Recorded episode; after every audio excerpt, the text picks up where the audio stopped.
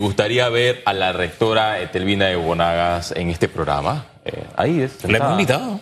Sentada y que venga a este programa y que se someta al escrutinio de Hugo Famanía y de Susan Elizabeth Castillo. ¿El suyo? Que habla, hable también de la rendición de cuentas en esta casa de estudios superiores, porque los aduladores de la señora rectora Estevina de Bonaga cuestionan a los medios de comunicación, pero es que los medios de comunicación estamos haciendo una radiografía de lo que sale de estas casas de estudios superiores. Primero, la señora llega al poder. Voy a hablar con propiedad para que usted tenga una idea. Eh, yo soy egresado de la Universidad Autónoma de Chiriquí, graduado de la licenciatura de periodismo con énfasis en dirección de medios informativos. Y recuerdo que cuando la señora Telvina llega al poder, hubo después una reforma en el gobierno del presidente Juan Carlos Varela.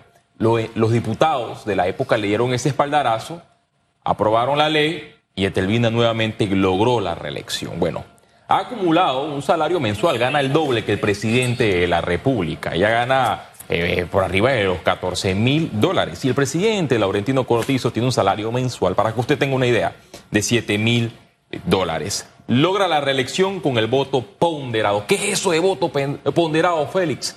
Bueno, no es como en las elecciones generales del 5 de mayo, donde vamos con voto uno a uno.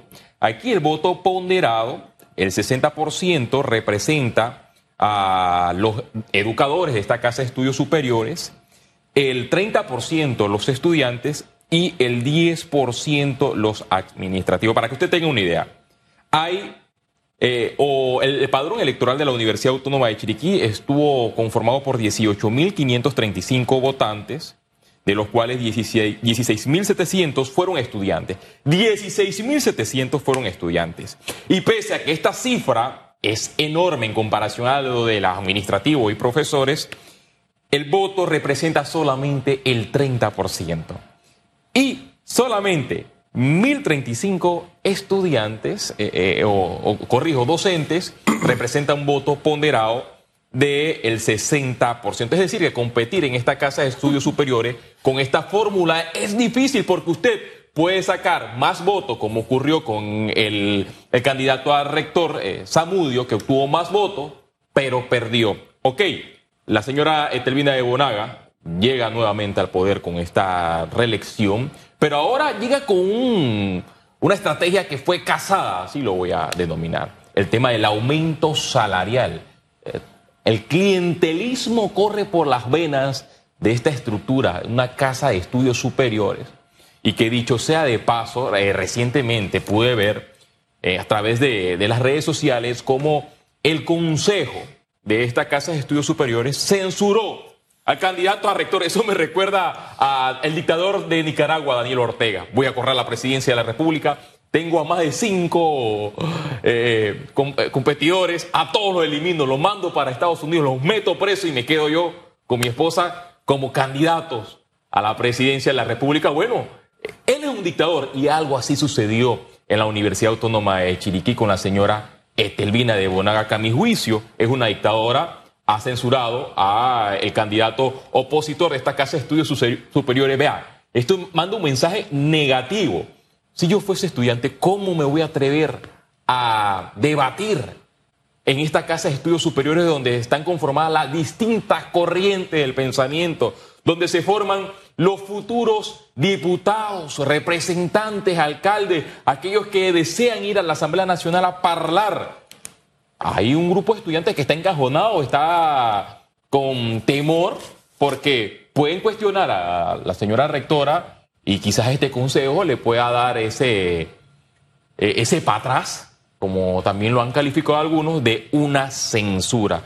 Hugo lo ha denominado como un circuito, hay un circuito pequeño en la provincia de Chiriquí, radicado en la Universidad Autónoma de Chiriquí, donde los políticos han dejado a un lado esa estrella de la educación universitaria y han metido el clientelismo político para obtener los votos. Y esto es lamentable.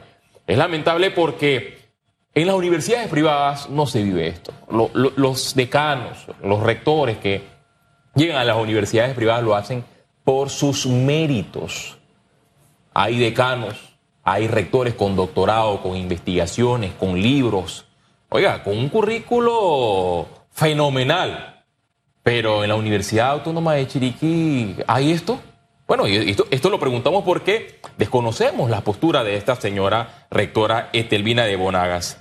Y algo también que me llama la atención es que, eh, eh, hermano mío panameño, el decano de la Facultad de Comunicación Social, o sea, el decano, la máxima autoridad de esta facultad, donde los profesores siempre hablan de libertad de expresión, de los derechos universales. Él se quejó porque en el consejo, cuando se dio la aprobación, había una persona con un teléfono grabando el, el momento justo cuando se aprobó la censura. Y él dijo, pausa. Oiga, aquí se puede grabar. Esto se puede grabar.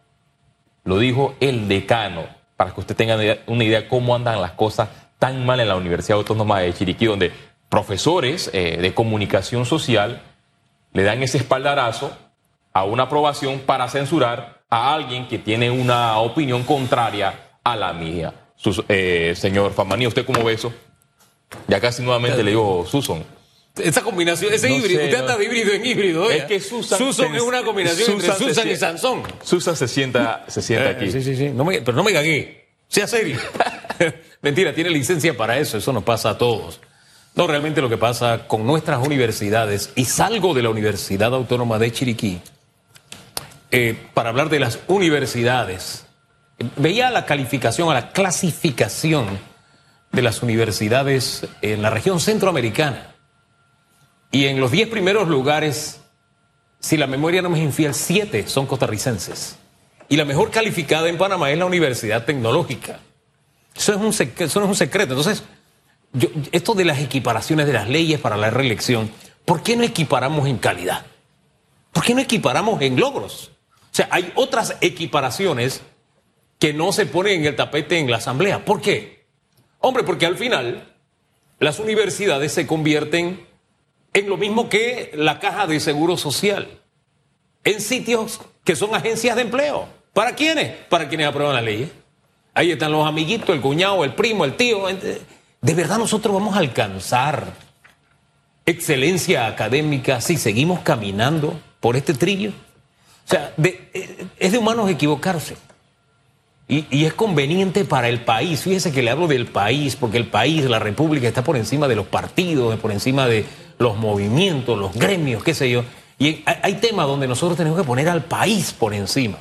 Por eso es que por principio, por ejemplo, yo no estoy de acuerdo con un paro docente, porque usted está condenando a los que menos tienen a seguir exactamente allí, teniendo menos cada día. Entonces, si mantenemos este esquema en nuestras universidades, exactamente tendremos lo mismo. Fíjese lo que le dijimos a Litze. El producto que le están enviando a nuestras universidades, nuestra educación, ah, ah, tenemos que hacer un gran esfuerzo. Claro que hay que hacer un gran esfuerzo. ¿Por qué? Porque en vez de utilizar toda su creatividad, toda su energía en mejorar la calidad de la educación, lo que les interesa es mi aumento de salario y te doy el voto porque tú me aumentes el salario.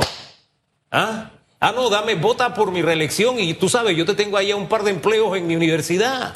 Y no podemos seguir funcionando así. ¿Cuándo vamos a alcanzar la excelencia educativa si nosotros seguimos caminando por ese sendero y premiando con altos salarios?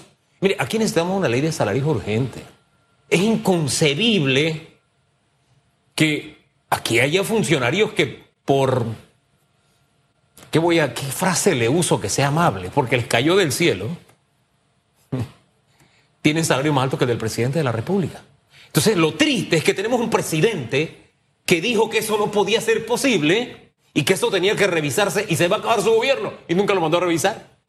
Entonces, qué vergonzoso es tener un problema y no asumir la responsabilidad de solucionarlo cuando fuiste electo para solucionarlo. Un servidor es eso, un solucionador de problemas, no un acomodador de tus allegados. No, eso, eso no es. Pero aquí se confunden los roles y ese es parte del problema que insisto, de eso se adolece no solamente en la Universidad Autónoma de Chiriquí, porque tristemente pues la equipararon en eso. ¿Por qué no nos equiparamos en otras cosas? Vuelvo, vuelvo a preguntar. Mire, aquí no es necesario tener un doctorado para saber lo que va a ocurrir cuando se crean este tipo de leyes. el señor García de Paredes, que insistió tanto en la no reelección, creo que al final se religió como cinco veces, si la memoria no me es infiel. Y recuerdo que en la última oportunidad que lo entrevisté, le, pregunté, oiga, usted era un antireeleccionista furibundo. ¿Sabes cuál fue la respuesta? Una de las, una, respuesta, una de las respuestas más políticas que yo he escuchado. Dijo, sí, yo soy anti-reelección de los incompetentes. Porque el discurso político y la lucha política es ad infinitum, no hay límite. Esa es una respuesta que, de verdad, es una respuesta política, pero ¿qué se le puede pedir si era el rector de un circuito electoral? Como lo es también el circuito electoral de la UNACHI. Es que la reelección debe eliminarse de estas universidades públicas, pero el poder también lo tuvieron los diputados.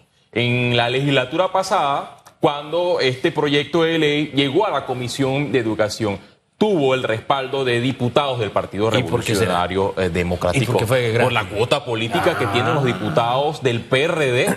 Del PRD tienen una cuota política y de otros colectivos políticos también en la Universidad Autónoma de Chiriquí. Cuando el debate inició, ojo, en la Comisión de Educación solamente dejaron, dejaban pasar a la gran mayoría de eh, los administrativos y docentes que respaldaban a la rectora Etelvina de Bonagas. Y el grupo que estaba en contra lo dejaron afuera de la asamblea y hubo una protesta, calle arriba y calle abajo de la Universidad Autónoma de Chiriquí, donde docentes, docentes le gritaban a los estudiantes. Son cosas vergonzosas que, que ocurren en una casa de estudios superiores. El presidente Laurentino Cortizo todavía tiene la oportunidad, le queda un periodo la legislatura va a iniciar en julio, apliquen una nueva reforma en la Universidad Autónoma de Chiriquí, eliminen todos los fueros y privilegios. Hasta aquí dejamos el análisis de este viernes.